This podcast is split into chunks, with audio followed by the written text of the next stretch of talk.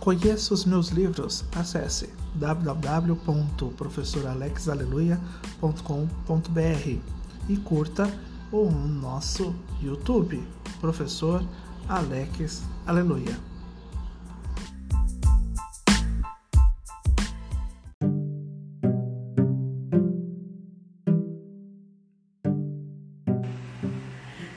Olá, boa noite, boa noite a todos. Quem já está conosco, vão entrando e vão dizendo se o som está bom, se estão visualizando direito, vão dando seus sinais. Loja Vibe Sinop, boa noite, bem-vindos. Alex, nosso convidado, obrigada, boa noite a todos. E todos bem-vindos a mais um Café com Lene, conversa com escritores. Nós retorna, retornaremos às segundas-feiras, somente hoje às terças-feiras. A partir da próxima semana será às segundas-feiras, às 19 horas de Mato Grosso e às 20 horas de Brasília. É, porque nós retornaremos às segundas-feiras, porque os nossos outros coletivos e outras academias das quais eu faço parte também têm lives às terças-feiras e eu pretendo participar também das lives das outras academias e também prestigiar os meus colegas que estão interagindo lá nas outras academias. Então, o meu Café com Lene retornará às segundas-feiras. Sempre foi às segundas, é, joguei para terça-feira, mas estamos voltando às segundas-feiras. É, como eu falo em todas as aberturas e todos os meus, os meus, as minhas lives dos cafés com Lene, é informar os objetivos desse programa que ele iniciou em 2019, presencial em Sinop. E com a pandemia fomos para a internet, estamos aqui no Instagram, mas o objetivo ele é, ele permanece o mesmo, que é incentivar a leitura, promover a literatura e divulgar o meu trabalho literário. E a partir desse ano 2020, com as séries, trazendo convidados, divulgar também é, o trabalho dos convidados, o meu trabalho e o trabalho dos convidados. É, este ano nas séries nós já fizemos Café com Lene conversa com a Academia Luverdense de Letras, Café com Lene conversa com mulheres luverdenses, Café com Lene conversa com escritores agora essa série que está e ela permanecerá até 30 de novembro. E também em paralelo a essa nós estamos com Café com Lene conversa com histórias de sucesso que nós iniciamos às quintas-feiras e a partir dessa semana estamos transferindo ela aos domingos. Por quê? Porque também é, no início de agosto eu tomei posse de uma academia que tem sede em Genebra, na Suíça, e do outro lado do oceano nós temos um fuso horário é, de 5, 6 horas de diferença. E se nós fizermos toda a nossa programação nesse horário da noite aqui no Brasil, é, as pessoas que moram na Europa, lá do outro lado, dificilmente nos acompanham e também eu participar das atividades dessa agremiação que agora tem sede na Suíça. Então, o, a, o Café com Lene Conversa com Histórias de Sucesso, ele passará a partir do próximo domingo a ser aos domingos de manhã, 8 horas de Mato Grosso, 9 horas de Brasília. Do Café com Lene Conversa com Histórias de Sucesso, que é essa nova série, eu já conversei com o músico Rodrigo Teixeira, com a cinegrafista Michele De Paula e agora nesse domingo eu vou conversar com o fotógrafo Teco Barbero. Os três com deficiência visual. Então assistam lá no meu IGTV o músico Rodrigo, a cinegrafista Michele e estejam conosco domingo para ouvir o fotógrafo Teco Barbero. E eu vou fechar essa série de conversa com histórias de sucesso com o pessoal de uma universidade falando sobre a lei de inclusão. É bem bacana esse nosso bate-papo. E o, o, Café com Lene conversa com escritores. É, eu já conversei com Iracema Doge, com Ana Freire, com Annelise Duarte, Maria Cristina Fernandes, Luísa Fernandes, todas elas na série Café com Lene conversa com mulheres luverdenses, porque são todas luverdenses, mas elas são escritoras também.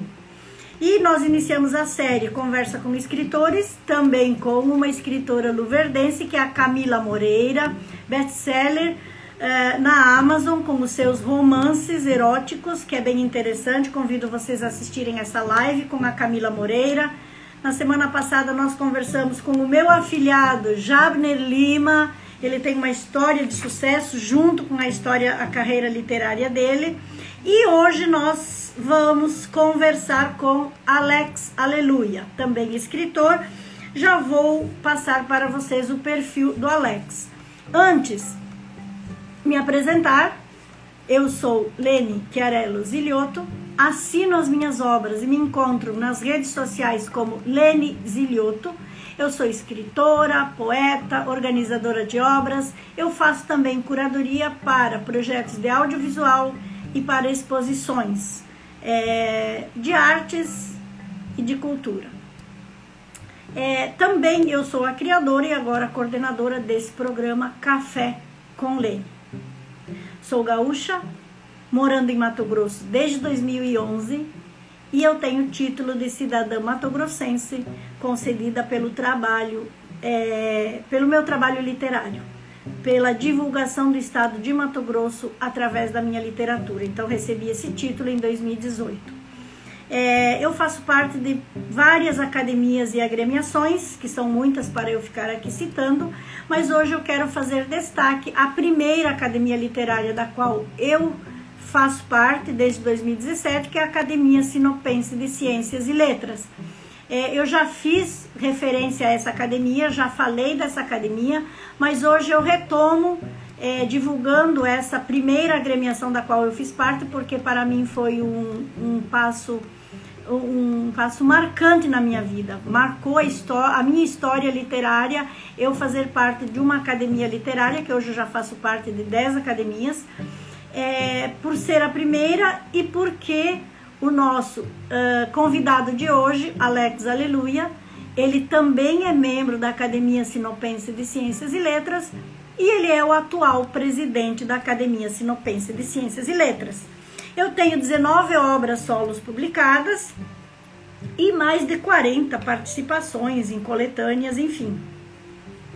E, e, vários livros meus já receberam prêmios e medalhas, desde o ano passado, esse ano também já, e agora estamos concorrendo, a votação terminou, eu fiz a minha campanha bem singela, é, que pelo que eu senti conversando com os meus colegas da Academia Sinopense de Ciências e Letras, eles tiveram um maior empenho do que o meu. É, não foi prioridade para mim, eu, eu penso que eu poderia ter feito mais, mas eu a quem eu divulguei, eu divulgava nas lives e contava com os votos de vocês. Eu estava concorrendo é, ao prêmio de melhor escritor da Academia Sinopense de Ciências e Letras, melhor escritor, melhor poeta, melhor livro sinopense e melhor livro de não ficção. Então, são quatro categorias dos quais os meus livros foram indicados e eu, eu tenho certeza que apenas a indicação já é uma grande referência para as minhas obras.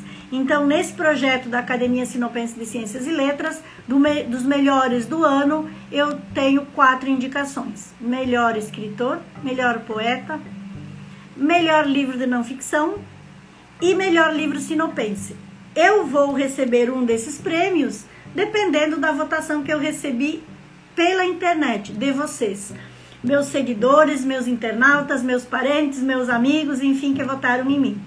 É, eu sempre costumo divulgar um dos livros e hoje então eu quero aproveitar para divulgar novamente esse aqui por causa do nosso convidado, que é o presidente da Academia Sinopense de Ciências e Letras, que é essa coletânea que nós acadêmicos da Academia Sinopense de Ciências e Letras, lançamos é, comemorando os 10 anos da Academia Sinopense de Ciências e Letras. Nós é, publicamos ela o, o, ano de 2018. É, foi o ano de 2018 comemorando os 10 anos da Academia Sinopense de Ciências e Letras.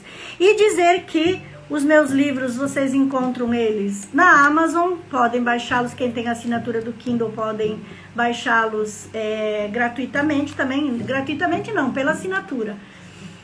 É, e pedir que vocês entrem na Amazon.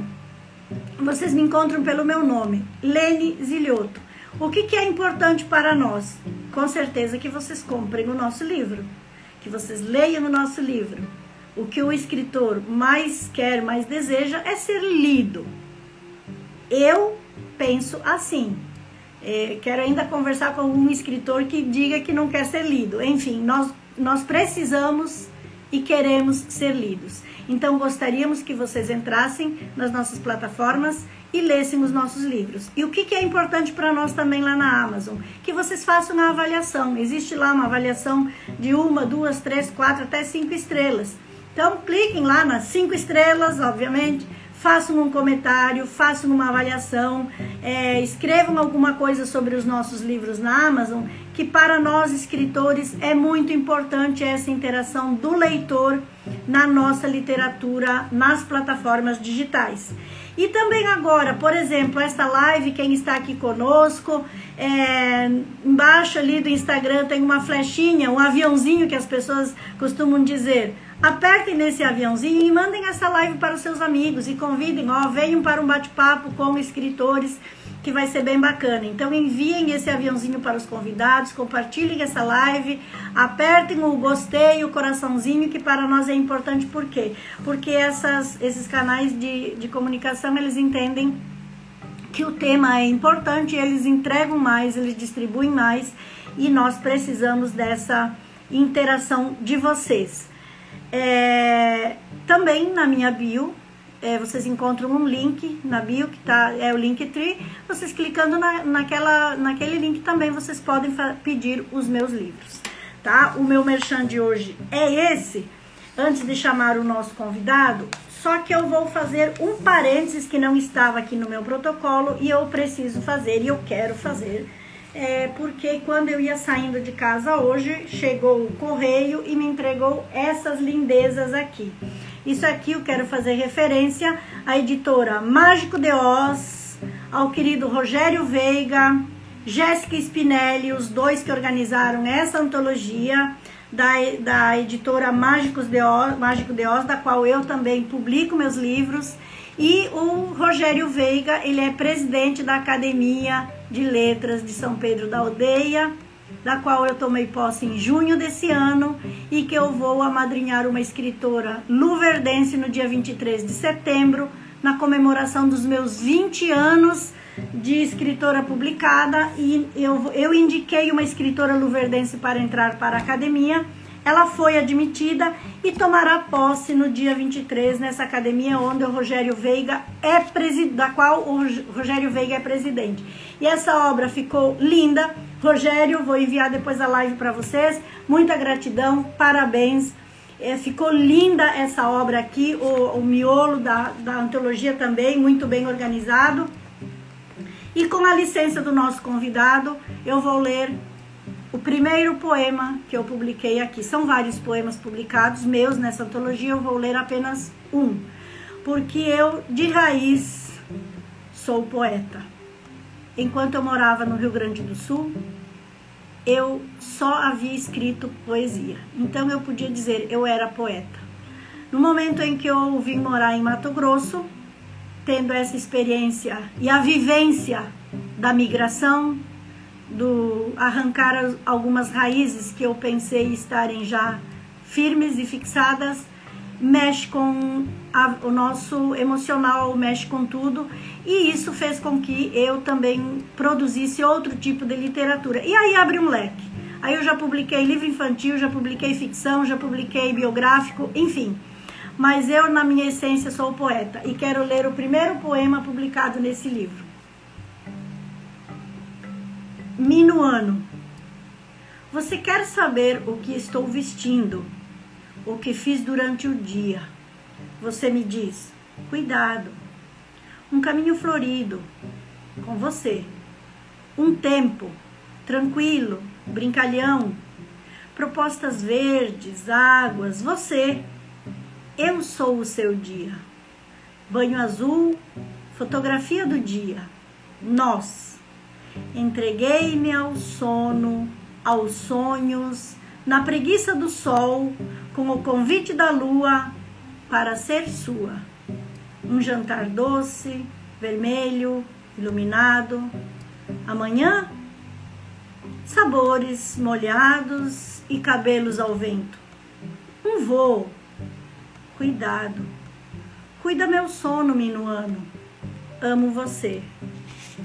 Esse poema eu escrevi para o meu marido, que estamos há 36 anos compartilhando cada dia da nossa vida.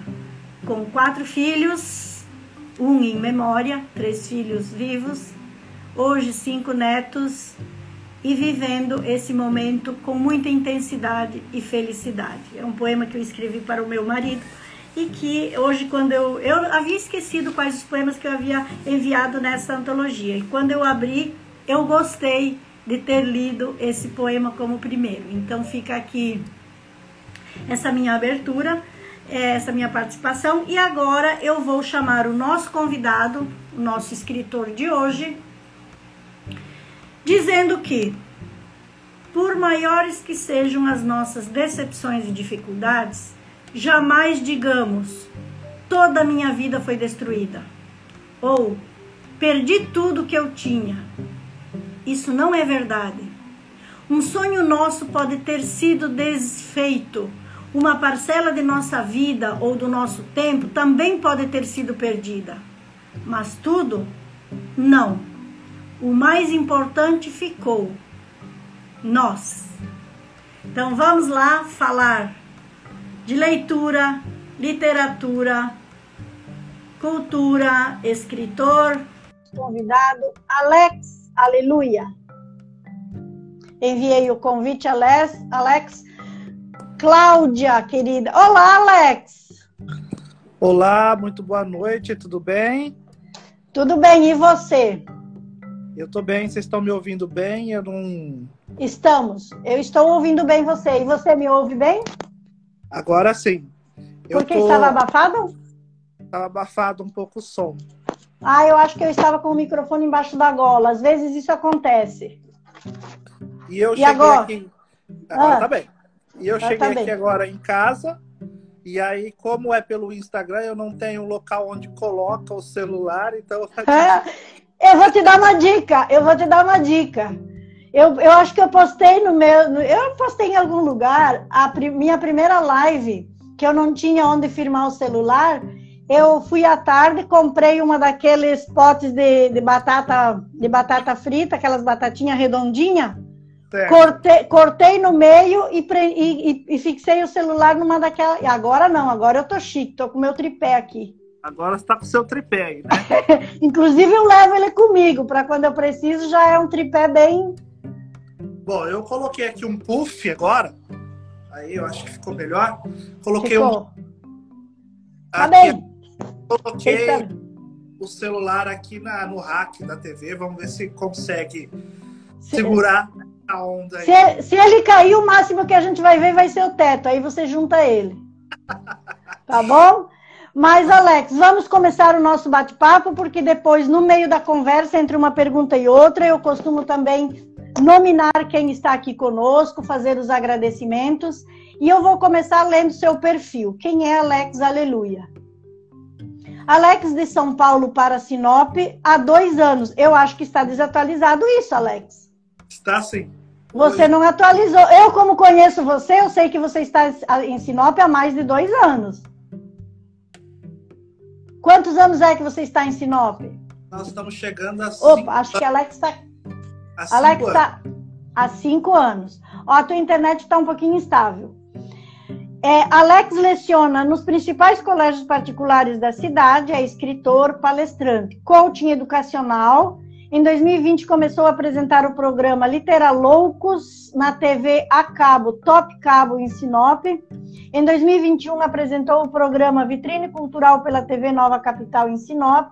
Em 2018, ganhou a medalha Jorge Luiz Borges em Buenos Aires como um dos melhores escritores do Brasil e também é membro de academias. Academia de Letras do Brasil, Academia de Letras e Artes de Buenos Aires, Academia de Letras e Artes de Portugal, Academia Sinopense de Ciências e Letras e membro do núcleo de, da Academia de Letras de Valparaíso, no Chile. E atualmente está presidente da nossa Academia Sinopense de Ciências e Letras e também por é, por projeto criado pela cabeça dele, claro, do nosso presidente, sua diretoria, da qual que eu, eu falei na, na abertura. Eu fui, eu estou, fui indicada em quatro categorias no prêmio Melhores do Ano, e ele também, como membro da academia, está indicado é, em Melhores do Ano em três categorias: Melhor Escritor, Melhor Livro de Não Ficção e melhor romance. Nós estamos concorrendo aqui, Alex, em duas categorias: melhor escritor e melhor livro de não ficção, que equivale então agora à campanha que cada um fez, que eu realmente relaxei, não fiz muita campanha não, é, enviei para os meus amigos, mas foi bem tímida. Mas assim, o é, que, que eu, eu valorizo muito? Esse dentro da, de uma agremiação, de uma academia, é fazer uh, projetos que movimentem, que divulguem a instituição e que promovam os seus membros. E vocês estão fazendo isso é, para nós, acadêmicos, vocês, eu digo, diretoria atual, né? É, com muito primor e, assim, só aplausos. Então, assim, eu levar um desses prêmios para mim é detalhe. Então, estar participando, estar movimentando, estar lá prestigiando quem levar esses troféus na noite já vai ser uma grande participação, no meu entender. É, as obras que o Alex publicou: O Aniversário, Diário de um Professor, Como Não Ser Professor que o Estado Quer, Rapunzel no Reino das Trevas, Rapunzel no Reino das Fadas, Literatura para Quem? O Pacto dos Inteligentes e o Mundo Pós-Pandemia. Alex, eu gosto de conversar em três eixos. É, a gente começa, você concluindo mais alguma coisa que você queira falar de você, Alex, pessoa, algumas coisas pessoais. Depois do seu trabalho não escritor, que mais que você faz, e a gente fecha ficando no bate-papo de escritor mesmo. Então faz aí a sua complementação de quem é o Alex, além desse perfil que eu li. Bom, é, eu sou professor, então eu trabalhei com a Lene em um dos colégios em né? Onde trabalhamos. Temos. É, eu trabalhei em torno de quatro anos nessa instituição. Hoje estou à frente de duas escolas é, particulares, infantis. Continuo lecionando literatura. Né? É, tenho uma então, então, assim, o dia é muito corrida. A gente vai se subdividindo em diversas situações do dia. E, e essa, esse é o bonito da vida, né, Lene? É quando você consegue preencher um tempo sem tempo. Isso que é bonito. É. É, é, é o desafio que eu vou fazer a pergunta para você lá embaixo, que é qual que é o nosso maior desafio? É o ser escritor e mais alguma coisa. Porque o apenas ser escritor é um luxo. E tem, tem gente que tem esse luxo, mas eu, eu não. É que é assim, Lene, é, o Brasil em si, é, nós não temos uma política de valorização, né? Então a cultura em si, eu sempre falo para os meus alunos, é, a literatura ela tem um poder imenso e quando, quando um país fecha um acordo lateral, bilateral, comercial, o que você quiser chamar aí, antes desse acordo, o país vai buscar a história do outro país. E onde ele busca essa história? Nos livros. Então não tem como você fazer uma relação com a Rússia sem ler Dostoiévski, por exemplo. Né? Não tem como alguém fazer uma relação com o Brasil sem entender Machado de Assis. Então, os diplomatas, né, os consulentes, todos aqueles que estão à frente buscando uma relação mais internacional ou exterior, é, a cultura é a primeira que tem que chegar. Porque se o país não tiver condizente com a outra cultura, por exemplo, como ela vai fazer para que as pessoas comprem as coisas do país? Então as pessoas precisam gostar da cultura, que vem através do livro, que vem através do filme, que vem através é, de novelas, que aqui no Brasil nós temos uma grande fábrica de novelas. Então, o, a cultura, por que, que os Estados Unidos realmente investem muito nisso? Porque é uma forma de chegar primeiro, as pessoas gostarem dessa cultura e automaticamente buscarem a consumir coisas dessa cultura. Né? Então, e aí nós temos países como a Inglaterra, por exemplo, o próprio Estados Unidos, em que a profissão escritor, existe a profissão escritor. Então, quando um livro é selecionado, a própria editora já paga os direitos autorais de uma forma é, fragmentada, mas de um montante. Então, se o livro vai ser tirado em 3 mil cópias, ela já vai pagar basicamente aí mil cópias para esse escritor. E aí ele consegue finalizar o livro com muita honra, né? Agora, aqui no Brasil, o que a gente percebe é que não há uma valorização da profissão do escritor. As editoras né, mais tradicionais, elas estão como a TV buscando pessoas que têm milhões de seguidores, porque precisa se manter nesse meio, no sentido de vendas. Né? E, ao mesmo tempo, a gente percebe que, para o Brasil, que ainda não conhece uma cultura é, que, de valorização, de importância, também não é ideal nós termos escritores que façam aí o registro e a transformação. Nós tivemos, né, no nosso país, na nossa história, é, nós não, não, tínhamos filósofos, antropólogos, então os escritores faziam essa parte. Então, enxergar o país e registrar esse país muitas vezes era vergonhoso para o próprio governo. Então, é melhor não termos. É, é, tem, é uma questão cultural. Na verdade, se a gente sintetizar, é uma questão cultural. É, de não querer tudo isso que você falou, e eu quero também puxar um pouquinho a brasa do meu assado. Eu, eu senti também, o, além de tudo isso que você falou, Alex, é, tentei concorrer, como a gente diz, o nosso grande sonho também é as grandes editoras, que são aquelas que poderiam nos dar esse luxo de sermos apenas escritores. E, e não quer dizer que eu não tentei, eu tentei sim, é, mas a gente concorre com, com os caciques, digamos assim, com quem já é grande na literatura, primeiro.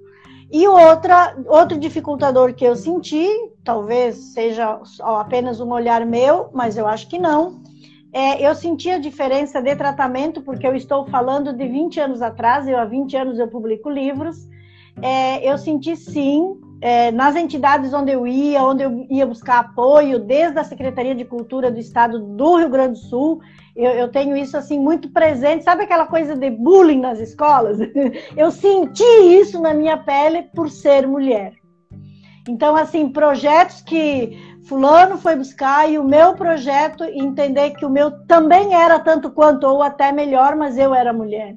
Então, eu vivenciei isso também é, no sentido que, no, no teu caso, é, não tem essa, essa vivência, mas eu tenho, além do que você falou, não estou dizendo que isso seja, mas eu estou acrescentando isso para nós mulheres.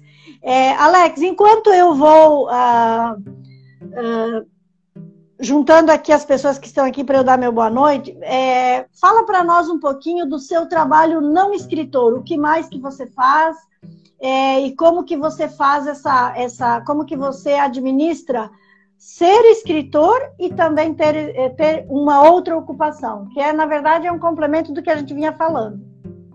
É, porque assim, o que acontece é que o ser humano precisa externalizar. Tem gente que externaliza através da música, tem gente que externaliza através da ginástica, tem gente que externaliza através de exercícios físicos, yoga, né? É, e tem gente que na pintura e tem gente que externaliza na escrita.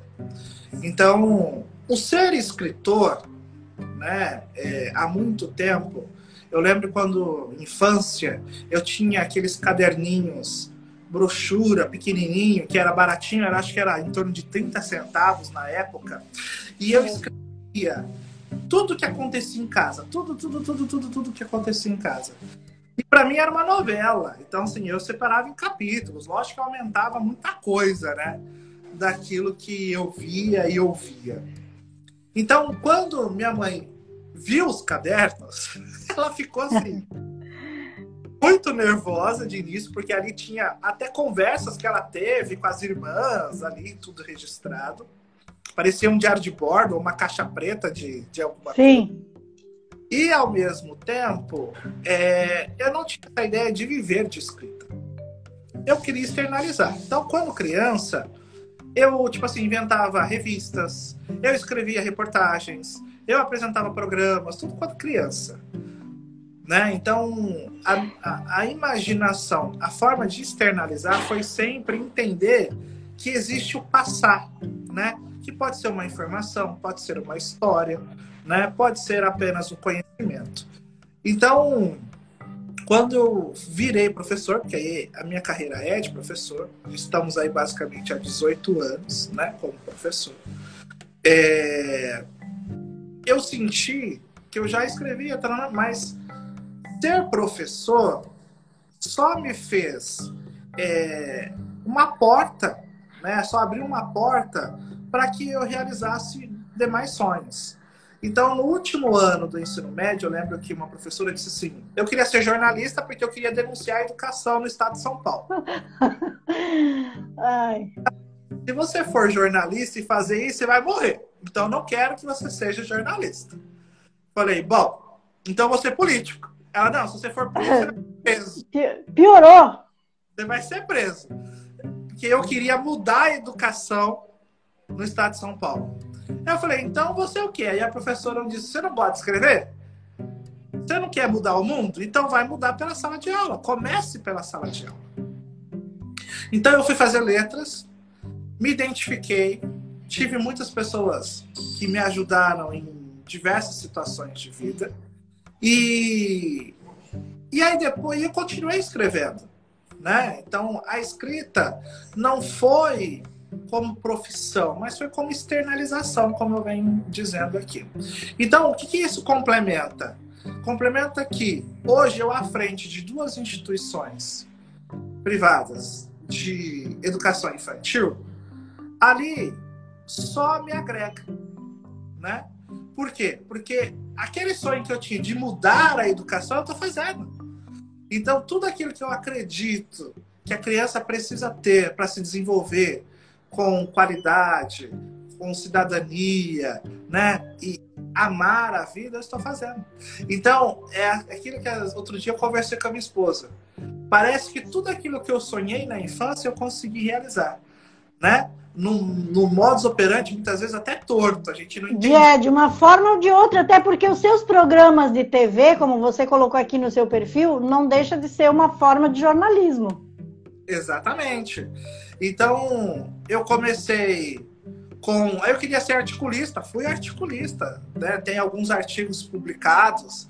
E aí fui apresentador de TV, ou seja, quando apresentava apresentava o programa quando criança, ficava olhando para a parede achando que tinha uma câmera ali, me olhando e passando para milhões de pessoas, né?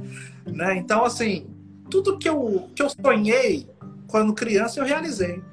Então, a vida para mim, ela foi um presente mas um presente que foi embrulhado a cada dia, com muito carinho, né? E uma das coisas que me fez chegar a tudo isso foi a confiança, porque as pessoas olhavam para mim, ela não dá nada, né? As pessoas não davam nada. Eu era muito magro, né? É, minha mãe era muito pobre, então ela, colo... ela raspava meu, meu cabelo no 2, pra você ter uma ideia, para não ter esse topete. O topete até caiu já. Então, assim, é, as pessoas me viam, elas não davam nada. Então eu sempre queria mostrar que eu valia alguma coisa.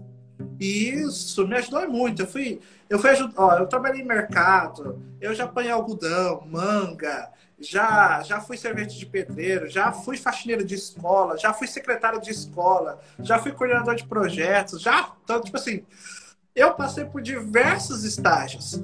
E uma das coisas que nunca saiu de nenhum estágio é que sempre eu tenho que mostrar para que, que eu venho, né? Para que, que, que eu estou aqui? Por que, que eu estou aqui? Por que o Alex está como secretário? Por que, que o Alex está. Então, o, tempo inteiro eu tive de mostrar né, que eu estava ali e eu tenho meu espaço. Muitas vezes foi, so, foi soado como arrogância, muitas vezes foi soado como é, petulante, né? Mas eu sempre tive em mim que era um espaço que, se esse espaço foi dado a mim, eu tinha e tenho a responsabilidade de cuidar e cultivar. Então, quando hoje estou à presidência da Academia Sinopense Ciências e Letras, e eu tenho uma coisa muito clara, é, é uma vez e só, a gente sempre fala, é uma vez e só.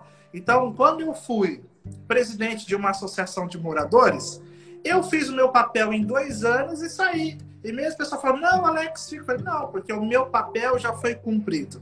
Eu vim, mostrei, agora está andando, é só continuar. Né? Então, todas as vezes que eu entendo que eu tenho que ocupar o espaço, eu devo, como responsabilidade ou qualquer outra palavra que você tenha de colocar, que eu preciso ser digno daquele espaço. Então eu tenho de fazer acontecer. Bacana. É, eu já vi esse filme, não sei aonde, mas eu já vi. é, e assim, eu vou pontuar duas coisas do que você falou. Quando você fala que escreve é, hum, para. É uma cura. Eu sinto isso também, porque as pessoas que eu já troquei, uh, conversei também, escrever cura. E ler também ajuda na cura. Então, eu acho que nós, escritores, eu pelo menos também comecei assim. Não foi tanto com o objetivo de publicar, mas era o escrever, era o registrar, era o colocar em algum lugar o que estava me sufocando, não sei o que. Parece uma coisa que sufoca, que você precisa, você precisa colocar em algum lugar. A gente colocava no papel, agora no computador. Então né? você está fazendo. Se você pegar o meu livro Literatura para quem, eu pergunto para quem é a literatura. Ali a gente passa por vários estágios e ao final eu resumo: você é a literatura. Exatamente. Então, assim, quando eu, eu, até quando eu escrevo, eu não me preocupo se ela está dentro de alguém que vai aceitar, de uma academia que vai aprovar, se ela está dentro, enfim, é, é aquilo que, a, que eu escrevo porque é o que está em mim. E eu percebi isso também nos livros que não são poemas, que é aqueles biográficos e tal. O propósito de eu ter feito aquela obra era algo que estava em mim.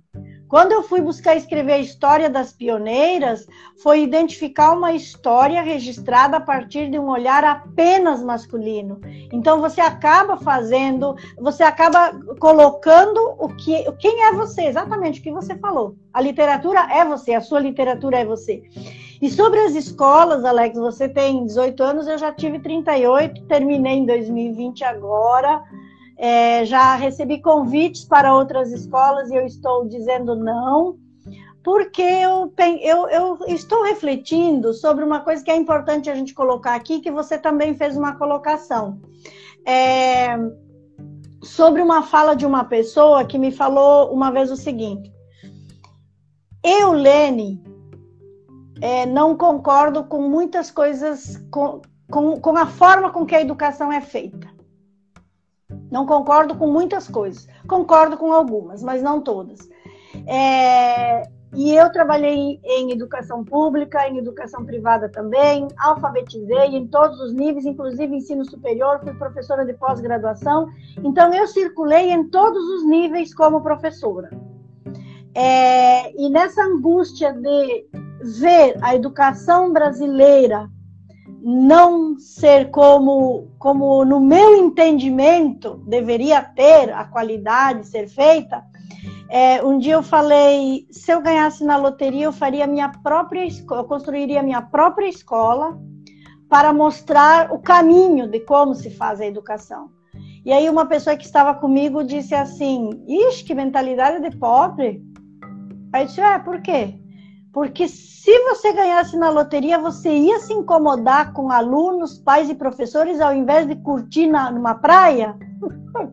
é. Então, eu acho que quem tem isso é, como educador, como escritor, é, e eu agora chegando, passando da outra metade da régua, você está ainda na primeira metade da régua.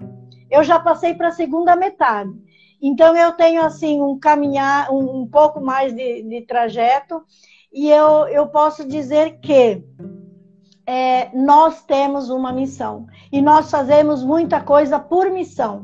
não é pelo dinheiro. Eu fiz muita coisa que não era pelo dinheiro, não era pelo meu salário, não era. Era assim, ó, porque eu entendia como uma missão. E, os, e muitos dos meus livros também. Se eu for analisar, eu não ganhei dinheiro com os meus livros. Eu digo que eu investi é, porque são, é um sonho meu, mas eu faço porque é uma missão que eu tenho. Eu vejo como uma missão. Alex, antes de ir para o nosso papo de, de, escritor, eu quero agradecer quem está conosco aqui. Se tiver alguma pessoa que eu fizer referência e que é seu conhecido convidado e quiser que eu pare para você comentar, tudo bem, tá? Loja Vibe Sinop, Anderson Eduardo, Cris Carlito, Marta de Miranda, obrigada, é nossa confreira na Academia Sinopense de Ciências e Letras. Obrigada, Marta.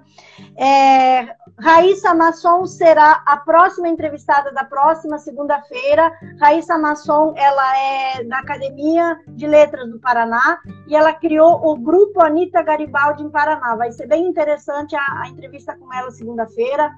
Texuga, Texuga é Iracema, que é minha agente literária aqui em Lucas do Rio Verde. Ela é fundadora e presidente do Clube do Livro e eu indiquei ela para a Academia de, de Letras de São Pedro da Aldeia e ela tomará posse no dia 23 na, na minha comemoração. Obrigada, Texuga. Ela disse lindíssima. Claro, beijo para você, Texuga. É, Cris Carlito novamente, o João Avanzini, nosso conhecido lá do colégio onde a gente trabalhava. Obrigada, João. O Breno também é aluno da escola onde eu trabalhei e agora ele está ilustrando meu livro. Breno, nosso livro está chegando, vai ser lançado em setembro. Um livro meu ilustrado pelo Breno. É, Patrícia Freitasmo, Anders, Adrisson André, Sueli Martins, Jaqueline Edil, também nossa confreira da Academia Sinopense de Ciências e Letras, Rosemary Santos, é, conhecida e do grupo da editorações literárias, escritores contemporâneos, é, Mirela Ferreira, Divino Guia, é, GD, e aí é números, aí eu não sei quem é, Ricardo e Patrícia, Elaine Ribeiro, Rosimeire Santos, novamente, é o grito do engasgado. Acho que ela comentou o que a gente falou, a Rosimeire. É bem isso. A Rosimeire é poeta, uma exímia poeta. E eu deixei para o final para fazer referência a duas presenças que estão aqui na nossa live. É, Alex, com a sua licença, eu quero mostrar para vocês. Está aqui conosco a Cláudia de Carmo e a Luciana Scaramuza. Eu as conheci hoje, as duas. Eu recebi uma mensagem da Luciana que ela assistiu a minha live da Agroligadas. Ela é uma agroligada, Mulheres no Agronegócio. Ela mora em São Paulo, mas tem a fazenda dela em Feliz Natal. E ela está por aqui cuidando dos negócios da, da fazenda. E ela ligou dizendo que uh, trouxe livros para o meu projeto do Rota Kids, que nós temos um projeto de leitura com as crianças do Rotary. E aí ela marcou para me encontrar, para me entregar os livros. Gente, olha o mimo. Eu vou fazer a mesma coisa. Muito lindo. E ela me entregou a coleção de livros da Cláudia de Carmo. Aqui, ó, Cláudia, seus livros. Sou muito grata pelos livros, Cláudia de Carmo. Muito mimo, muito carinho pelos livros. Nós vamos trabalhá-los com as crianças. É um projeto meu que eu vou, é um projeto que eu vou dar continuidade no Rota Kids mas, assim, nós escritores também temos essa, essa ânsia de projetos literários, que eu ajudei a criar uma biblioteca com a doação de 350 livros lá em Sinop, no Centro de Atendimento ao Menor, e também mais 350 livros para o Clube do Livro aqui em Lucas do Rio Verde. Então, a gente faz esse movimento de leitores porque nós, escritores, a nossa aproximação é com leitores também. Então, Luciana Escaramuza, que ela é da Barra Mansa Seguros, é um patrocínio dela, esses livros, e são os livros da Cláudia de Carmo. Elas estão as duas aqui na nossa live, obrigada. Vamos chamar também a Cláudia uma hora dessas para conversar. Papo de escritor. Alex, a gente já falou é, da questão da relação da leitura com o trabalho, né? A gente sabe que a leitura, se a gente ficar aqui dizendo quais os benefícios da leitura, não é mais necessário a gente ficar dizendo isso, que todos já sabem. É um tema já, eu acho que esgotado, né? Que estimula a criatividade, que trabalha a imaginação, tudo isso. Mas para nós escritores fazermos esse, é, essa, esse malabarismo, digamos assim, do ser escritor e do ser também outro profissional é um desafio para nós. E principalmente um dos nossos grandes desafios é a profissão escritor, que ela não é reconhecida. Tipo assim, não dá para dizer que eu vou ser escritor de profissão, porque ela não é nem reconhecida como profissão. Então não dá nem para a gente dizer isso. Mas enfim, sobre o Alex, como foi o seu primeiro contato com a leitura e, e o que que te mo, mo, motivou a escrever? O que, que é que te motivou e te motiva a escrever? Bacana pergunta, mas antes eu queria mandar um abraço para Jaqueline Biel, né, que está aí, vai lançar o seu primeiro filhote na questão da literatura infantil. Estou esperando, Jaqueline, com muita ansiedade. Bacana, parabéns. Tem a Marta de Miranda, também quero mandar um abraço para Marta de Miranda, excelente escritora. Terminei de ler o livro dela há pouco tempo, que se passa aqui em Sinop. Tem a Cris, que é a nossa co-presidente na Academia Sinopense de Ciências e Letras. Ela está aqui na live que eu não vi. É assim, você leu aí, Cris. Cris Henrique. Cris? Ah, é a Cris? Ô, oh, Cris, escreve seu nome ali. Cris Carlito. Cris Carlito. Eu não acredito que a Cris Carlito é a Cris. Ó, eu não sabia que a Cris Carlito é a nossa confreira Cristiane. Ô, Cristiane, não faz isso comigo. Eu quero também é, tive a honra de conhecer a Cris pessoalmente numa das entrevistas do programa que eu tinha na TV a cabo, que é o Literaux, em que ela levou a sua obra, que é magnífica, sobre o registro né, da questão madeireira em Sinop, regional e Mato Grossense. Né? Então, assim, você que quer conhecer um pouco mais da história de Mato Grosso, vale dar uma olhada.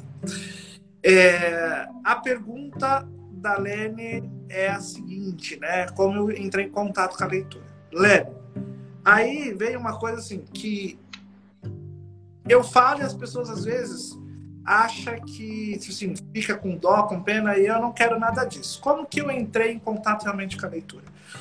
É, eu era muito pobre, né? A gente tomava café com farinha na, em casa, porque a farinha era mais barata e dava para dividir para todos.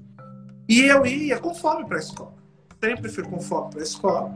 E chegando lá, eu descobri um livro que no primeiro capítulo eu vi tinha um banquete.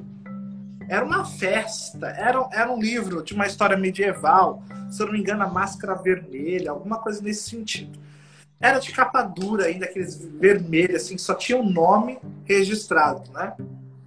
E aí, no primeiro capítulo, é, era um banquete. E eu me e, e, e, e, eu queria estar naquele banquete, né? Então eu lia e relia, não saía das duas primeiras páginas porque o que me interessava ali era o banquete, né? Então eu ficava lendo, relendo aquela parte e cada hora eu me imaginava num canto dessa dessa saleta que tinha esse banquete, né? As pessoas chegando. Eu não me via como uma pessoa glamurosa chegando como chegavam as pessoas nesse banquete. Eu só queria estar lá para comer. então, tipo assim, não queria tirar fotos, não queria, né? Na época nem era tirar foto, mas assim, ser. É como é que quando a pessoa chega e anunciado, não queria ser anunciado, não queria que tocasse lá o saxofone, não queria nada. A única coisa que eu queria é estar naquele banquete para comer aquela comida. Então, eu passei nesse dia horas na biblioteca. Fui até advertido por isso, porque eu não fui para a sala. Eu fiquei na biblioteca, lendo ali, horas e horas, horas e horas. E eu comecei a perceber que lendo não é que nutria a minha fome, mas que passava momentaneamente a fome. E principalmente a ideia de tocar dessa comida, né? Então, é, aquilo para mim é, fez com que eu entendesse que a minha imaginação poderia ir um pouco mais além de tudo então, todos os dias eu voltava e pegava o mesmo livro. Até que um dia, eu não sei se foi traquinagem da mulher da biblioteca, se ela já estava, tipo assim, nervosa por eu estar lá o tempo inteiro. Eu sei que o livro sumiu. Desapareceu esse livro. E eu comecei a chorar, porque eu queria estar novamente no banquete. Então, o que, que eu fiz? Isso eu estava aí na quarta série. O que, que eu fiz? Eu escrevi a cena novamente. Daquele jeito de quarta série, mas escrevi a cena novamente.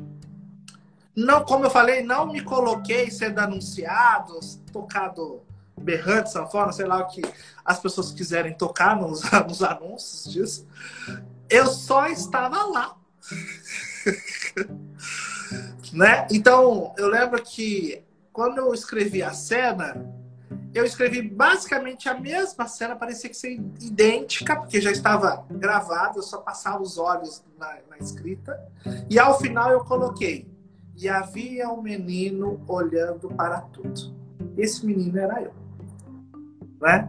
Então, ali era ali que foi quando eu comecei com aquela coisa que eu falei para você lá no início da live, que eu comecei a escrever naqueles caderninhos brochura, né? Era 30 centavos. Por que, que eu falo sempre dos centavos, né? Porque marcou muito, porque um dia eu pedi 30 centavos minha mãe, minha mãe não tinha. E aí ela falou assim: vai comprar. Ai, tomara que ela não veja isso. Vai comprar é, uma coisa no mercado. E eu fui e assim, era para comprar, tipo assim, 5 reais, eu comprei 4,70. Tipo assim. E peguei os 30 centavos, passei e peguei o caderno. Então, para mim, a significância da leitura, a significância, porque a gente entra em contato com a leitura no primeiro ano, segundo ano, terceiro ano, mas a significância da leitura começou a partir dali. Então, ali eu comecei a entender de que o, a, o papel aceita tudo, mas ainda bem que tem o papel. Né? Porque se nós não tivéssemos. Hoje a gente tem a rede social, que é um mundo paralelo. Mas se nós não tivéssemos o papel de jogar ali, às vezes, como eu falei, a, sua externalização, a sua, a sua imaginação, quantas, quantos projetos, quantas empresas hoje não estariam vivas? Porque a gente sempre começa pelo papel. Né? A gente pega o papel, tenta ali e fala: o que, que, que eu vou precisar? E aí, quando você vai imaginando o que, que você vai precisar para construir aquele projeto, automaticamente você está construindo uma nova história. Verdade. Bacana. É interessante. Você não escreveu essa história, não? Não. Alex, você tem uma rotina de escrita, de produção, ou a sua escrita ela é dentro dos encaixes do seu tempo, ou você tem uma rotina assim de, de produção da sua literatura hoje? Normalmente eu escrevo aos domingos, quando precisa. Então, por exemplo, eu preciso entregar um livro agora para a editora, que é a continuação do Literatura para quê? Que é a Literatura para os Destemidos. E uhum. aí ela tá me cobrando porque ela quer lançar antes de dezembro. E eu ainda tô no sexto capítulo, ou seja, ainda faltam quatro. e aí, de repente eu paro, eu tenho um caderninho, sempre o caderninho, e aí eu levo esse caderninho. Quando dá alguma coisa assim, no meio do caminho que aparece, eu registro ali. E depois, ao domingo, eu sento, eu tento entender aquilo ali que eu imaginei. Mas normalmente, quando eu estou em férias, por exemplo, que é o que realmente eu faço a produção, eu sempre escrevo às 4 horas da manhã, das 4 às 6 da manhã. Quando eu vou para casa da minha mãe, minha fala assim: por que, que você acordou tão cedo? Você está em férias. Eu falo: pois é, porque agora eu preciso escrever. Então, das 4 às 6 da manhã, escrevo todos os dias. Por isso que, às vezes, no ano, o ano passado, por exemplo, peguei três livros: uma de pós-pandemia, o Literatura para Quem e o Pacto dos Inteligentes. Tudo bem que o Pacto dos Inteligentes eu escrevi cinco anos atrás, mas eu tive que reler, tive que fazer todo o, um novo bem bolado dentro da obra. Então essas duas eu escrevi nesse momento.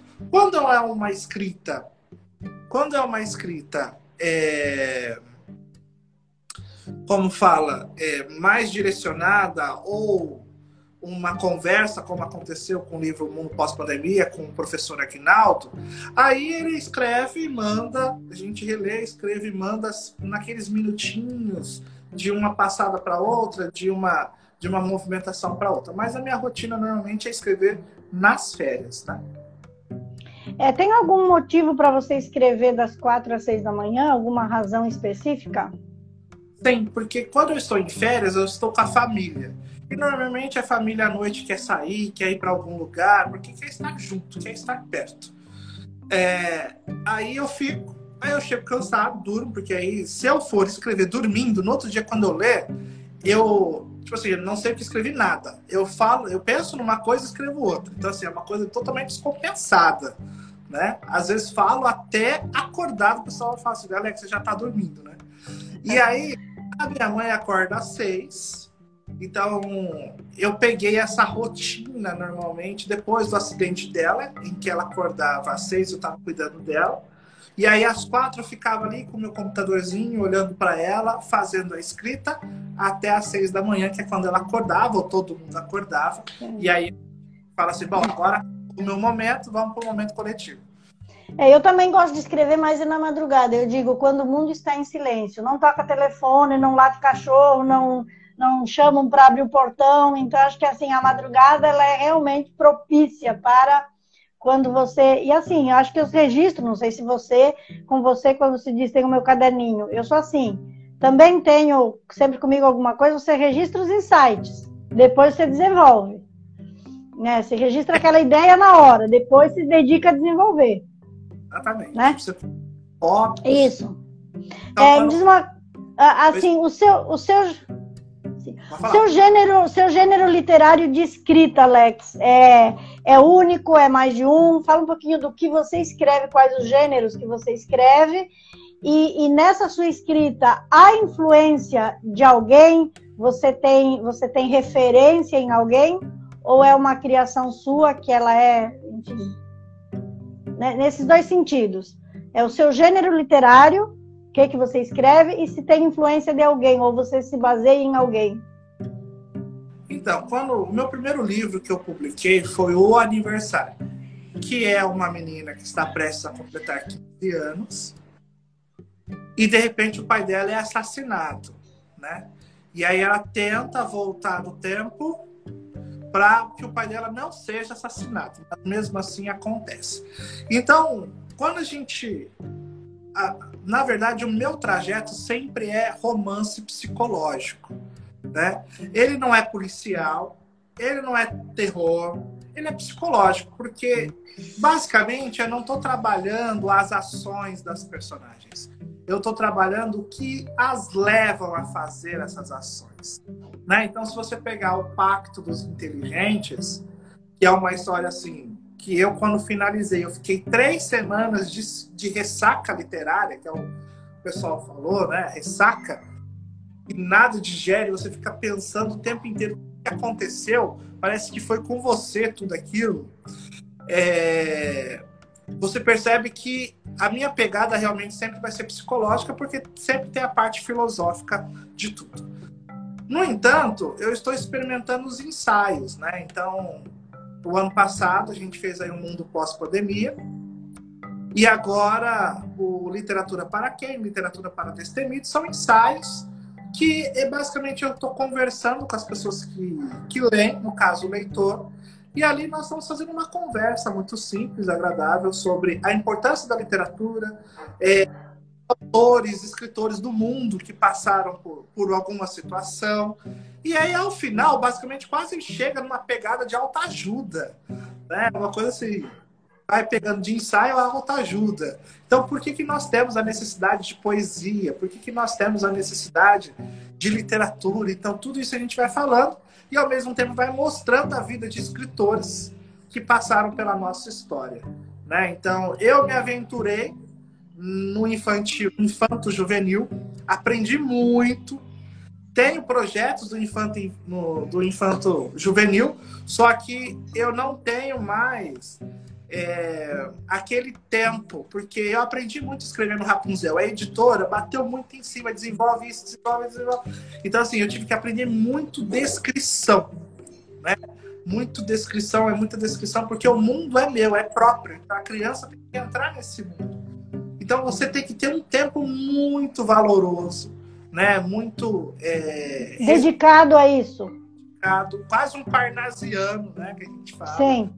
É, realmente reescrever, reescrever, reescrever. Então, se você pegar o pacto, desculpa, o Rapunzel no Reino das Trevas e Rapunzel no Reino das Fadas, é um livro assim que eu aprendi muito. Aí eu tenho o Gab, que é um gnomo, que é o, é o Gab, a Maldição dos Gnomos, a, a Fúria dos Silfos, que são projetos que estão engavetados, mas para eu tirar, toda vez que eu penso em tirar, eu penso em todo o trabalho, e aí eu não tenho mais esse tempo disponível, eu deixo engavetado. Então, é aqui, vamos aprimorar o que eu mais sei e vamos dar às pessoas aquilo que eu mais visto. Que seria romance, é o romance, é o infanto juvenil, e agora você escreveu também esses pós-pandemia, que é mais, dá para dizer que é um livro de que esse? Não, é de autoajuda? O mundo pós-pandemia não, é, o mundo pós-pandemia é uma conversa, é um colóquio que faz com o professor. É, quando você fala da. A, a, é interessante ser nossa conversa sobre como se produz uma literatura. É, e quando você entra em contato com a escrita e com os livros, que você coloca que aprendeu e nós somos escritores em formação sempre, e, e, e nós aprendemos muito lendo é, e escrevendo também. É, só para compartilhar uma experiência aqui em Lucas do Rio Verde, como eu disse, quando eu cheguei, eu encontrei o Clube do Livro aqui. E eu entrei para o Clube do Livro e nós temos uma leitura é, mensal, que é o charge literário que foi definido no início do ano, em, em, em janeiro. De janeiro a dezembro já está definido. Eu cheguei em maio, que eu conheci o Clube do Livro em maio, eu entrei já lendo, estávamos em ficção científica, é, que lemos o Hobbit, acho que é ficção científica, se eu não me engano. Não, a, a, a, Galáxia, um outro. E aí nós entramos para distopia. O meu segundo mês de leitura foi distopia. Com o Kindle, eu leio mais rápido e leio mais. Eu baixo os livros no Kindle, eu li três. Eu li o Hobbit, é, Sobre os Ossos dos Mortos e A Rainha Vermelha. Então, foi pesadão. Para quem, quem escrevia poesia, Alex, para mim foi pesado assim, eu, pesado que eu digo, o enredo, as tramas, a descrição. Eu imagino aquele escritor descrevendo aqueles detalhes. Como você diz, a editora exige que você descreva os mínimos detalhes, como assim, ó, como se fosse um roteiro para filme. Que quando eles vão botar na tela, eles vão saber exatamente o que fazer. Então, aquilo eu pensei, nossa, será que um dia eu vou conseguir escrever com essas, com essas, é, esses detalhes todos. E aí esse mês nós estamos com romance policial, mas foi definida a Agatha Christie, que eu, além do policial, eu identifiquei uma coisa que você falou no seu romance, é um romance psicológico. Eu vejo mais na Agatha Christie, mais uh, tem o Pierrot lá assim que vai fazer aquela trama policial dele, mas ele traz isso que você falou, que é o romance psicológico. Por que, que as pessoas fazem aquilo? Por que, que as pessoas cometem esse tipo de ato? É, e que está nos seus dois é, Rapunzel, né? No, eu tenho esses dois livros teus. E que se, e que se, se aproxima. Oi, pode. Pode falar. Pode. É, porque assim, o, a Rapunzel, é, a gente tentou fazer uma releitura em cima da Rapunzel do século XIV. Então, assim, não mudou nada. A, a estrutura arquétipa aí da, da, da, Rapunzel é a mesma. Então, ela, ela é pegada pela madrasta, ela é colocada na torre, ela verifica o príncipe, ela tenta fugir com o príncipe, o príncipe fica cego, aí ela mesma se foge e depois reencontra ele, ao chorar traz aí de volta a visão dele, e aí depois eles têm gêmeos. Então, assim, é, essa estrutura, ela tem nos dois livros. Então, começa lá e finaliza ali. O que a gente fez na Rapunzel é misturar muita coisa. Então, eu trouxe uma lenda russa que é o Rumpelstiltskin. Então, quem não gosta do Rumpelstiltskin? Né? Então, tá lá. O único personagem que realmente foi inventado por mim está no segundo livro, que é o Menino de Ouro. O Menino de Ouro é o menino que aparece para basicamente dar um contraponto do que é ser uma criança de ouro, né? O que é ser um ser humano de ouro. Então, assim, mesmo com o arquétipo da Rapunzel, eu sempre tento colocar alguma coisa para o leitor tirar, algo mais filosófico, por exemplo. E você vai tirar muita coisa de diversos personagens, de diversos personagens. Quando você termina de ler realmente, você busca mensagens, você busca força muitas vezes para os seus desafios no dia a dia, da vida. Então você vai buscar diversas possibilidades né, vitais. Quando eu chego no pacto, que é o pacto é o meu xodó, né? O Pacto dos Inteligentes, e falar nisso tem no Kindle, viu? viu? Ah, então eu vou baixar, porque eu tenho direito a baixar lá gratuitamente, vou procurar, não vou nem. Quer dizer, você vai ah. receber. Você ah. vai receber. Mas eu, eu, vou, eu vou baixar ele na minha assinatura. Lá tem o físico que você pode comprar e também tem o, o baixar. Ah, eu tô gostando o... tanto de ler no Kindle. ler tão rápido. Esses livros que eu, que eu gosto realmente, se muito, aí eu vou lá e compro o físico que eu quero colocar na minha prateleira. Mas aí o que acontece? É, o pacto é o meu xodó, por quê? Toda vez que a gente finaliza, mas tem que terminar de ler, porque o pacto, até o nono capítulo, ele dá uma impressão. Quando você chega no décimo capítulo e vai até o vigésimo segundo, você tem outra impressão totalmente diferente. No começo, você tenta descobrir quem é o assassino, se você for buscar aí, por uma questão mais é, massiva do falar. Depois você começa a entender, mas por que, que ele fez isso? Então, assim, o, o curioso da história é o porquê, não quem. E ao final de tudo, você tem uma moeda dividida ou uma moeda de dois lados, ou seja, você tem uma pessoa só e você tem os seus dois lados ali. E outro, a, Marta mesmo, ela chegou ali, eu perguntei para ela, eu sempre pergunto, quem você mais gostou? Que aí eu tenho o Oliver e tenho o Belmont, que são os dois ali, que um tenta mostrar quem é o mais inteligente, mas na verdade quem é o mais imbecil, né, de todos final. Mas Sim. ao final, eu pergunto, quem você gosta mais? Porque tem hora que você torce para um, tem hora que você torce para o outro, e aí, na verdade, você é um só. Eles são um só. Então, a, quando você torce para um, de repente você torce para outro, você torce para um, torce para outro, é porque na verdade a sua alma se conectou com momentos diferentes, de situações, visões diferentes. Então assim, é um livro muito filosófico, até fala assim, é forte, é muito forte. Tem muita coisa. Mas é filosofia, assim, filosofia e psicologia que você traz assim na base da sua escrita. Do, dos personagens. Então, ao final de tudo, você tem que entender o quê? Aí uma blogueira em São Paulo disse assim para mim, Alex, tem uma coisa que ficou. Até que ponto a gente acredita em determinadas situações? Até que ponto você coloca uma energia e vai até o fim com essa energia? Então são N situações que os personagens vão trazendo e você vai tentando ser ensinado, ao mesmo tempo você vai tentar ensinar o personagem. E aí Exatamente. no fim é como se você leitor fosse o Oliver ou fosse o Belmonte. E é aí que tá a grande sacada. Não tem, você não consegue, tipo assim, se você lê o livro, você não consegue, pela descrição de aparência, saber quem é o Oliver, quem é o Belmonte. Por quê? Porque eu quero que ao fechar o livro, você olhe para as pessoas ao, ao, à, sua, à sua volta aí e tente entender quem é o Belmonte e quem é o Oliver. E quem é você? E e quem é você? É, você Sim. é a, a, média das cinco pessoas que você convive. Sim, exatamente. Se você falar mais do Belmonte, eu vou ter uma ideia sobre você. E se você Sim. se aproximar mais do Oliver, eu vou ter outra Sim. ideia. Né? E, no, sinceramente, no fim, você tira toda a roupa do ser humano, ele se torna animal, é o natural. Então, o ser humano é e aí, ao final, a gente fala um pouco sobre isso também. Mas assim, você não.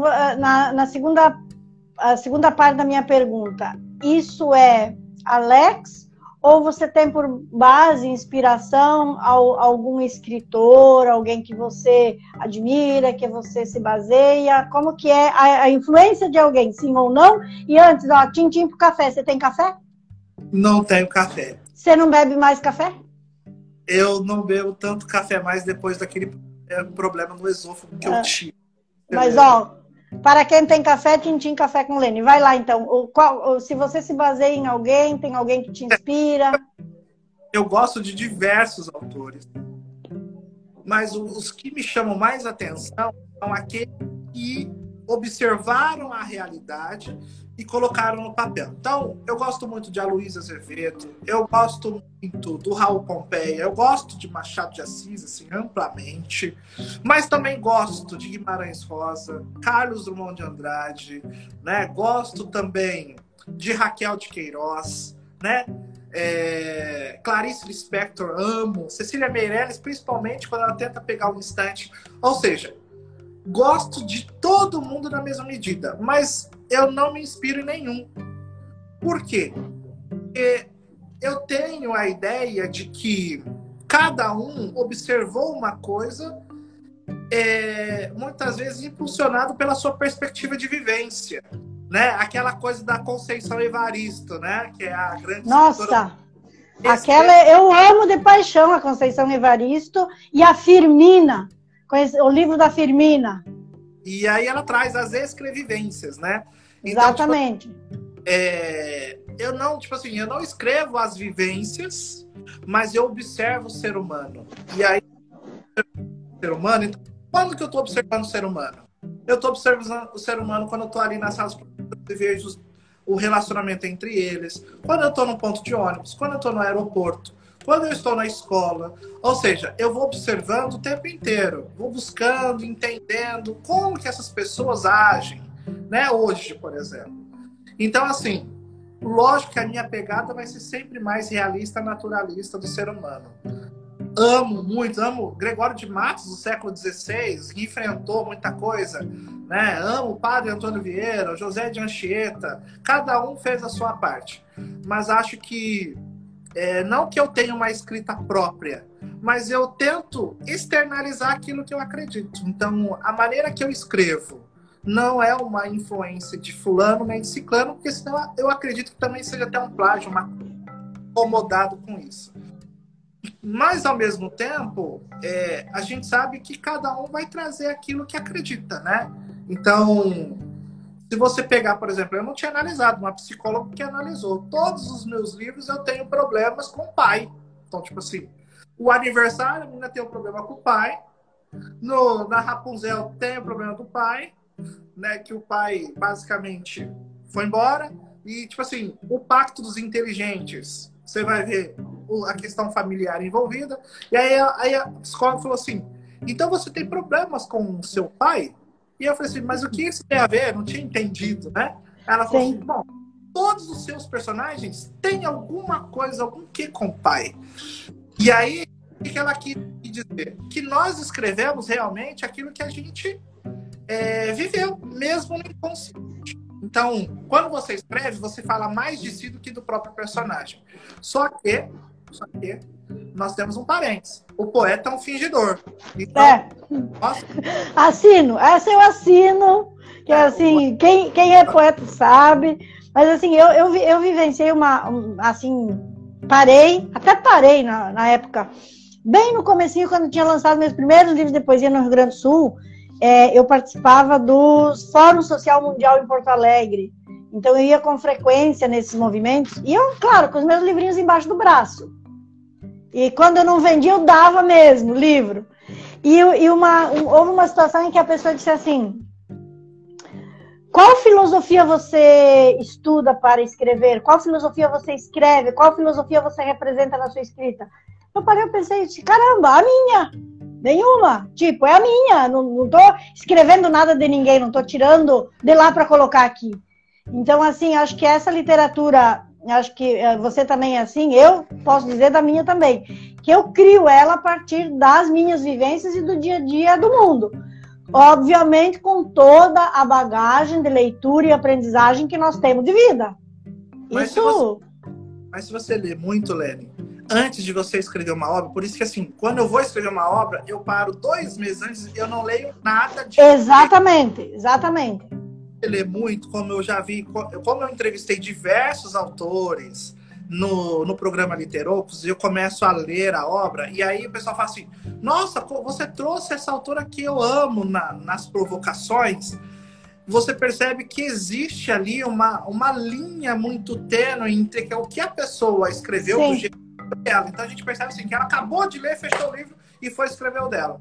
Então, assim, eu. A, a gente fala que, na verdade, eu, eu, vou, eu leio bastante, tá? Só que eu falo, como eu vou escrever, então eu fico dois meses sem ler nada de ninguém. Ninguém, porque fica no seu subconsciente a maneira de se falar. Às Sim. vezes você gostou da linguagem utilizada, né? E isso a gente tem que tomar muito cuidado, porque cada um tem a sua linguagem própria. Então... É interessante, interessante isso, Alex, que você diz. É, é, exatamente. O, o... Uh, não sei, há, um, há uma, fra... uma, uma fala, todo mundo diz, nossa, o, o, o a cereja do bolo da literatura é você escrever um romance. Eu, então, ainda não cheguei na cereja do bolo, porque eu não escrevi romance. O romance é... teve uma crise hoje muito grande, Helene. É, as pessoas, como teve no século XIX, o romance passou por uma crise. Então, quem conseguiu reerguer a crise foi o Manuel Macedo. Mas, assim, é, hoje, no século XXI, o romance sofre uma crise como a novela sofre crise as pessoas não querem mais ler histórias longas, porque o tempo está muito ruim. Então, qual que é a pois é. tendência? É. Crônicas. Então, as crônicas é a tendência, porque você traz o cotidiano num tom mais humorístico, irônico, deixa sua mensagem e vai embora. Tu sabe que, sabe, vou ser bem sincera, Alex. É, eu tenho um romance que eu quero escrever a partir do momento que eu pisei em Mato Grosso e que eu ouvi uma história real Claro que eu não vou fazer nomes, né? Mas de uma jornalista é, que foi morta, foi assassinada é, por defender, por defender o que é certo, né? Então foi uma história real que me contaram disse, caramba, olha que, que romance bacana e que você pode ambientá-lo. Então eu poderia usar isso como um fio, digamos assim, e construir um romance em cima disso. É, e agora, lendo é, distopia, lendo é, esse romance policial, eu fico imaginando. Eu, eu até pensei isso essa semana. Ai, que preguiça, vou escrever romance, não. Não vou escrever tudo isso, não. Não vou, não vou dedicar um ano da minha vida para escrever tanto detalhe em cima de personagem para produzir um livro. Então, assim, eu não sabia. É, é, agora que você comentou, isso da crise, na verdade, não era. Eu não estava ligada nisso. Estou ouvindo de você agora, não fiquei ligada nessa questão. Mas eu, essa semana, pensei o outro, la o outro lado, não do leitor, do escritor. Quando eu pensei, ah, agora que eu não trabalho mais, vou escrever meu romance. E vendo tanto detalhe nesses romances, não sei se para mim foi positivo ou não ler um romance tão cheio de detalhes, que me deu preguiça de escrever romance. Vou escrever, não. Você já pensou fazer tanto detalhe no romance? Enfim, eu quero dar uma boa noite aqui às pessoas que entraram e aí eu vou para as últimas duas perguntas para a gente fechar, Alex. E a, a dar um. Oi, fala. Eu escrevi em um ano e meio. Pois e é. mais um ano para arrumar. Depois, pois é. se você tiver um tempo e ler, aí você vai entender o que eu estou falando. Por quê? São muitos, muitos flash, flashbacks você tem que ter ali todo uma, uma, um histórico, tanto de futuro e passado. Você tem que ter o arquétipo que a gente fala do espinha de peixe. Eu, eu monto o personagem em cima da escaleta de Aristóteles, que tem altos e baixos. Então, assim, demora-se muito. E depois o desenvolvimento das cenas, eu falo que é o mais prático depois. E assim, você precisa fazer muita pesquisa para não dar um fora ali, né? Numa escrita e não, vamos, vamos ficar na poesia, tá, tá light. Eu agora estou me encaminhando para aquela pessoa que disse assim: é, ideia de pobres e construir uma escola, porque você quer endireitar o mundo. Uma escola não vai consertar o mundo, vai para a praia. Então eu estou mais assim, desse jeito. E vou ler romance e vou escrever poesia. Deixa eu ficar aqui desse meu lado aqui que tá bom assim. Mas eu assim. Não, ah, eu não consigo escrever poesias. Eu amo escrever poesia, eu adoro poesias. Bom, não sei se você ouviu a que eu li hoje à noite, ó, para quem que eu escrevi. O que, que, que você achou? Porque é, isso aí vai muito do formalismo de como você vai escrever, né? Você pode. E hoje, na poesia em si, você tem muita tendência. Você tem a tendência Exatamente. visual concretistas, você tem a tendência espiritualista de Cecília, você tem a tendência parnasiana e clássica de metrificação, você tem a tendência romântica e modernista de, de, de liberdade criadora. Então, o poema hoje, basicamente, é uma É livre. Está livre. E, e aí, acho que, acho que ele, ele, se, ele, ele se encaixa bem no momento que a gente vive, no contexto atual, porque assim é uma escrita que te dá a oportunidade de você é, colocar no papel o que está na sua alma, não importa a forma, o jeito, enfim. E é essa função de cura. Eu acho que a poesia é uma forma de cura, como outras escritas, como você diz, mas principalmente a poesia. Galera, linda, boa noite, muito obrigado. Todo mundo aqui dando boa noite. Nós temos Emily, boa noite, Camila, Fanelli, Top Model, que é, não, não diz o nome, nossa confreira do, da Academia Sinopense de Ciências e Letras, também a Marlete da Cross, obrigada. Grazi Viot é amiga da minha filha lá de Chapecó, obrigada pela sua audiência aqui. Escreva Emily Braz. Bruno Godoy está dizendo sucesso, professor, deve ser um aluno seu. Ah, agora eu estou, é, assim, é, admirada e quero agradecer pessoas lá da minha cidade, Serafina Correia, poucas vezes o pessoal de lá entra nas nossas lives. Eu vi que entrou aqui dando nosso boa noite o Sérgio Antônio Massulini, ele foi prefeito lá da nossa cidade. A Mônica Antônia Massulini também. A minha prima Marilda Chiarello, que também é lá de Serafina, e a minha irmã Luciana, lá de Passo Fundo. Obrigada, meu povo lindo que está aqui. A Luciana mandando beijo.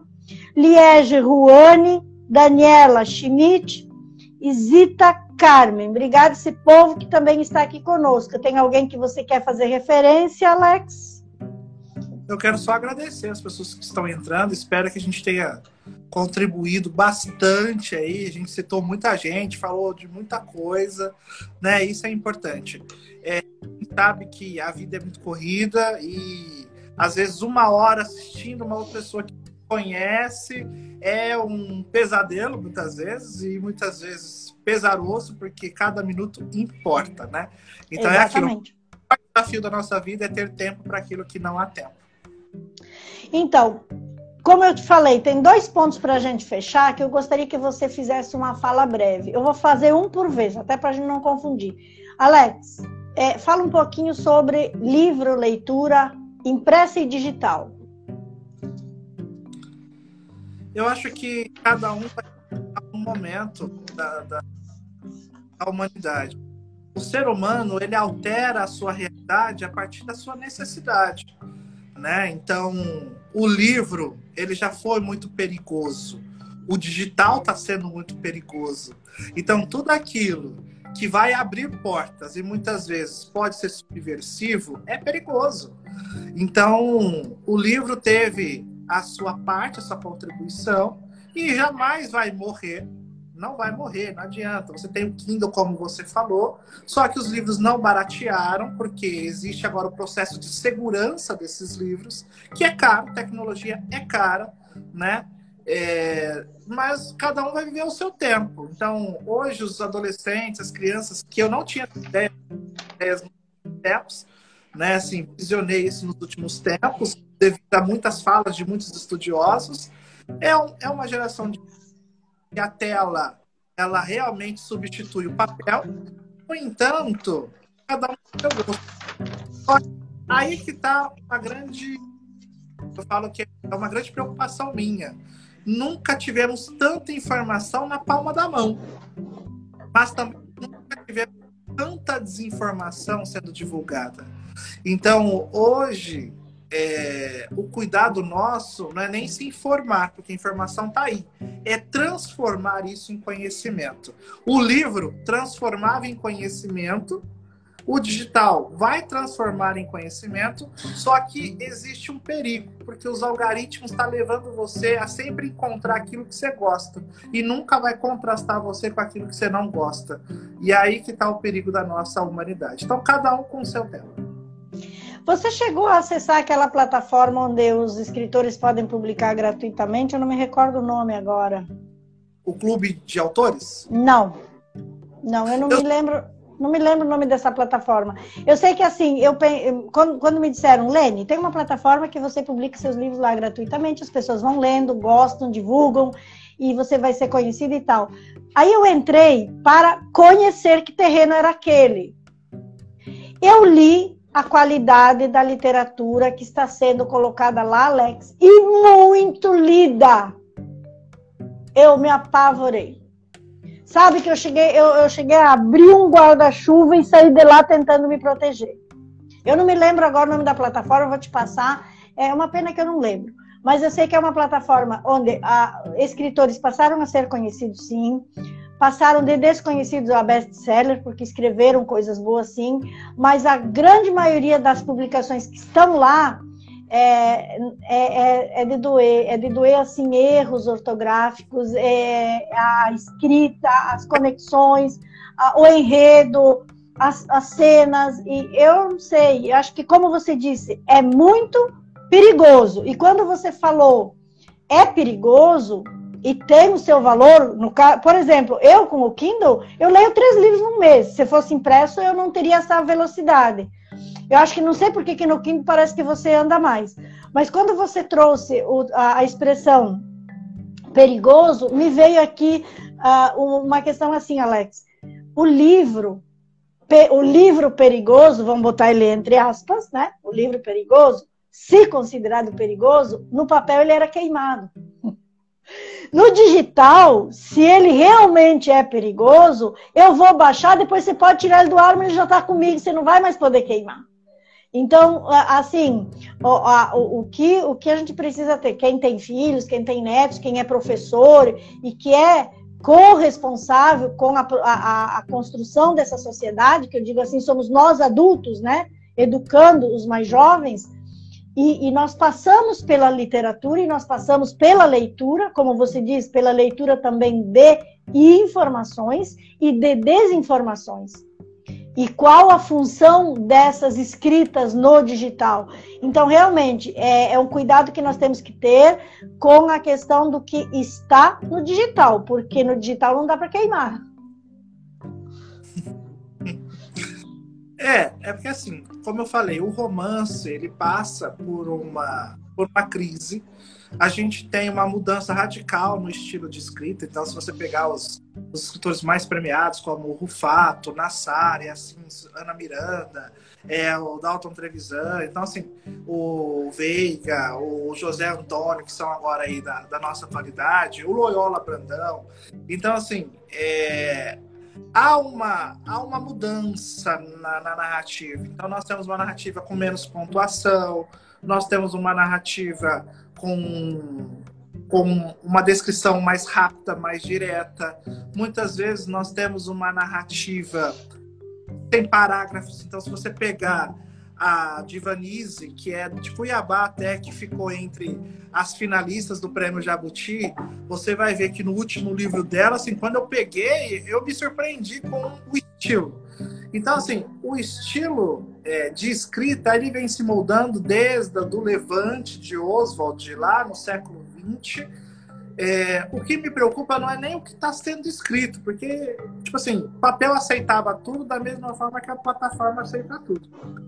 E é, o, que me, o que me questiona muito e o que eu me preocupo muito é o que nós vamos fazer com isso. Né? Então, como nós vamos transformar o que nós estamos lendo em conhecimento, sendo que a informação está aí e a história está sendo questionada, a realidade está sendo distorcida e também questionada. Então, assim, N situações no pós-moderno, está sendo questionado. Então, o que me preocupa é esse tipo de coisa. Verdade. Nós temos mais umas pessoas chegando. Obrigada. Ali, Vale Escopel, Aninha Silva, no set, que não sei quem é, e o cantor Léo Monteiro. Então, obrigada por vocês estarem aqui.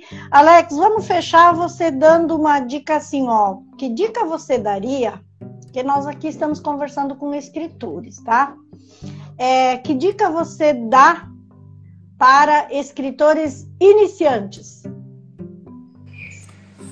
A minha dica para escritores iniciantes é que leiam. Mas leiam de verdade, né? Porque nós temos a leitura que a gente fala que é de orelha, leitura de orelha. Então hoje a gente tem os pseudo-intelectuais de orelha, que o cara lê a orelha do livro e acha que entendeu tudo, né? É, devido a essas questões, né, do, do nosso mundo de não ter tempo, a pessoa está lendo sinopse, está lendo as orelhas e achando que leu todo o livro e pode falar. Nós temos hoje o, o Facebook, o Twitter revelou diversos especialistas na educação, na economia, tudo de orelha de livro. Então, assim, quem quer escrever precisa ler. É, a leitura, ela não te traz um enriquecimento financeiro, ela te traz uma liberdade social. É, então, a leitura liberta.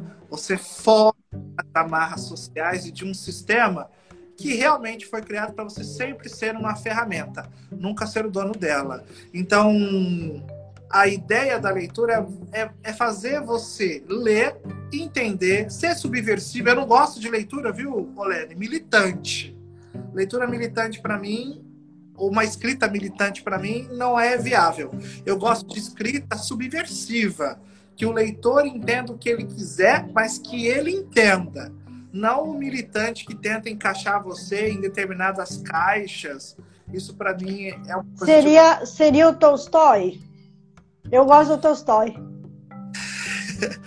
Pode ser, mas o, o, subversivo que a gente ainda vai mais à frente é aquela assim. Eu não disse isso, mas você entendeu, tá bom. Agora o militante mas assim, você vai falar assim, será que você entendeu isso? Eu falo assim, não foi isso que eu disse, eu disse isso, isso, isso, isso. Aí a pessoa, não, mas eu entendi isso. Não, você tem que entender isso. Então, é, menos literatura militante, mais literatura subversiva. Exatamente. E, e, eu quero reforçar o que você falou para os nossos iniciantes. Eu vou reforçar que você trouxe, é, digamos assim, no ponto-chave. É, a moeda a moeda que vai comprar o seu carro, a sua casa, o seu sapato, a sua viagem, não vai vir dos livros. Então, se você quer ser escritor para ter esse ganho e, e fazer valer, o, o digamos assim, o, a, essa parte da, na sua vida, não é através dos livros. Não se você não for, é, se você não estiver entre os muito poucos que eu acho que em todos os nichos tem isso. Tem, dá para. Ah, mas o fulano. A mesma coisa no futebol. Quantos jogadores de futebol existem no mundo e quantos ganham bem? Né? Quantos existem no mundo e quantos ganham bem? Na literatura é a mesma coisa. Quantos escritores existem e quantos realmente sobrevivem e ficaram ricos com isso? Então é, é tudo uma questão de, de, de entender essa lógica social ainda e que até nós chegarmos a, um dia ao nível de evolução que a gente possa fazer as coisas sem necessidade de moeda para comprar isso, comprar aquilo. Não sei se a gente vai chegar nesse nível, mas é um sonho. Alex, quer deixar um recado final, uma mensagem? Sim, quero agradecer a você, né, por, por esse espaço. Muito obrigado pelo convite. É, quero dizer que eu estou ao seu lado ali na academia. Quero agradecer a todos os acadêmicos. Quero agradecer a todos que acompanharam essa live que vieram acompanhar depois. A gente sabe que nós vamos assistindo fragmentado, assiste um pouco hoje, um pouco amanhã, um pouco depois, né? E quero agradecer é, imensamente ao bate-papo, né? Eu acho que nós temos que conversar mais, dialogar mais. É, eu sou uma pessoa que entende que hoje nós não estamos ouvindo, nós estamos só falando, falando, falando, falando. Deus te deu duas orelhas e uma boca para você falar menos e ouvir mais. Né? Então, precisamos ouvir, dialogar, conversar. Né? Então, assim, é, nós estamos fazendo uma série de livros que, que a editora nos deu até um selo, chama Sou Reflexões, que aí nós soltamos o primeiro, que é o mundo pós-pandemia, onde a gente tenta conversar, dialogar a humanidade nesse, nesse momento tão turbulento. Aí nós temos uma continuação que é o Direito e Justiça, com o professor pós-graduado aqui de Sinop, que nós estamos discutindo por que, que a sociedade hoje está mais bárbara se nós temos mais leis, Será que é justo? Será que não é? Então, assim, nós precisamos debater, nós precisamos conversar. Porque se não for conversa, vai ter luta. E onde há luta, há falta de diálogo, como dizia Euclides da Cunha. Verdade. Alex, é, da minha parte, eu quero também te agradecer, primeiramente pelo aceite, né, pela honra de, de iniciar com a Academia Sinopense de Ciências e Letras com o aceito do nosso presidente que para nós é minimamente honroso, né? Sempre honrar o como nós falamos na nossa, no nosso encontro essa semana, honrar é, os que nos antecederam e honrar quem está à nossa, à nossa frente tomando as iniciativas. Então, te agradecer o aceite é, e pelo que vocês estão fazendo pela nossa instituição, também a Academia Sinopia de Ciências e Letras, e a todos os que estiveram aqui conosco. E dizer que aos escritores, inclusive da Academia Sinopia de Ciências e Letras, eu estou com esse essa série em aberto, Café com Lene Conversa com Escritores, é, que vai fechar em novembro, e dezembro eu vou fechar tudo, porque dezembro é dezembro, vamos descansar todo mundo. Mas assim, quem não for convidado agora e não conseguir estar comigo aqui nesse café falando das suas obras, da sua literatura, é, com certeza em 2022 eu vou continuar com a série com escritores, porque é o nosso foco. Nem que eu faça um paralelo com outros temas, como eu estou fazendo agora, aos domingos de manhã até para dar oportunidade às outras academias lá do outro lado, na Europa, que eu estou fazendo parte, de assistir, porque há uma diferença de fuso horário de seis horas. Então, se a gente fizer todas à noite, eles estarão dormindo. Mas eu vou fazer em paralelo e eu quero abrir essa oportunidade para é, todos os, os, meus amigos, os meus confrades, confreiras e os que eu conheço, enfim, aos escritores de divulgarem sim o seu trabalho, a sua obra, porque eu acredito, eu acredito muito é, no que a gente fala por aí, até está se tornando, mas é, existe sim essa energia e essa verdade. Juntos somos mais fortes e nós, escritores, juntos vamos andar é, mais fortes e fortalecer a leitura, a literatura e o que é tão importante, inclusive com cada debate, como disse Alex.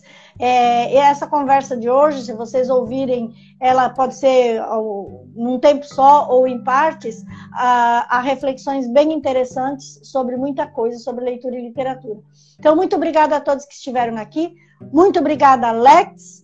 E até segunda-feira, que nós vamos conversar com a nossa acadêmica do Paraná, que ela criou o grupo é, Anitta Garibaldi do Paraná e a minha irmã acabou de entrar lá de Guaporé, Lloyds, boa noite, tchau, já estamos saindo. Obrigada por estar aqui, querida, lá do Rio Grande do Sul. É, Bilhar também entrou, boa noite e até, até mais. Eu vou fechar repetindo um, uma parte do nosso editorial de hoje, dizendo: um sonho nosso pode ter sido desfeito, uma parcela de nossa vida ou do nosso tempo também pode ter sido perdida mas tudo não. O mais importante ficou nós. E quando eu li isso agora, lembrando do que você falou, eu acho que um pouquinho do que alguém identificou no teu livro. Que ela disse que você fala muito do seu pai, mas ficou você. Então tem você, não importa o que foi, foi uma parte, foi um pedaço, mas nós estamos aqui, estamos fazendo o que nos é devido e o importante é que a gente faça bem e faça pelo bem. A intenção no que a gente vai fazer, que também é muito importante. Tá bom? Então, tá... Tchau, tchau. Beijo. Tá bom, tchau. Obrigado, obrigado a todos. Até a próxima live. Tchau.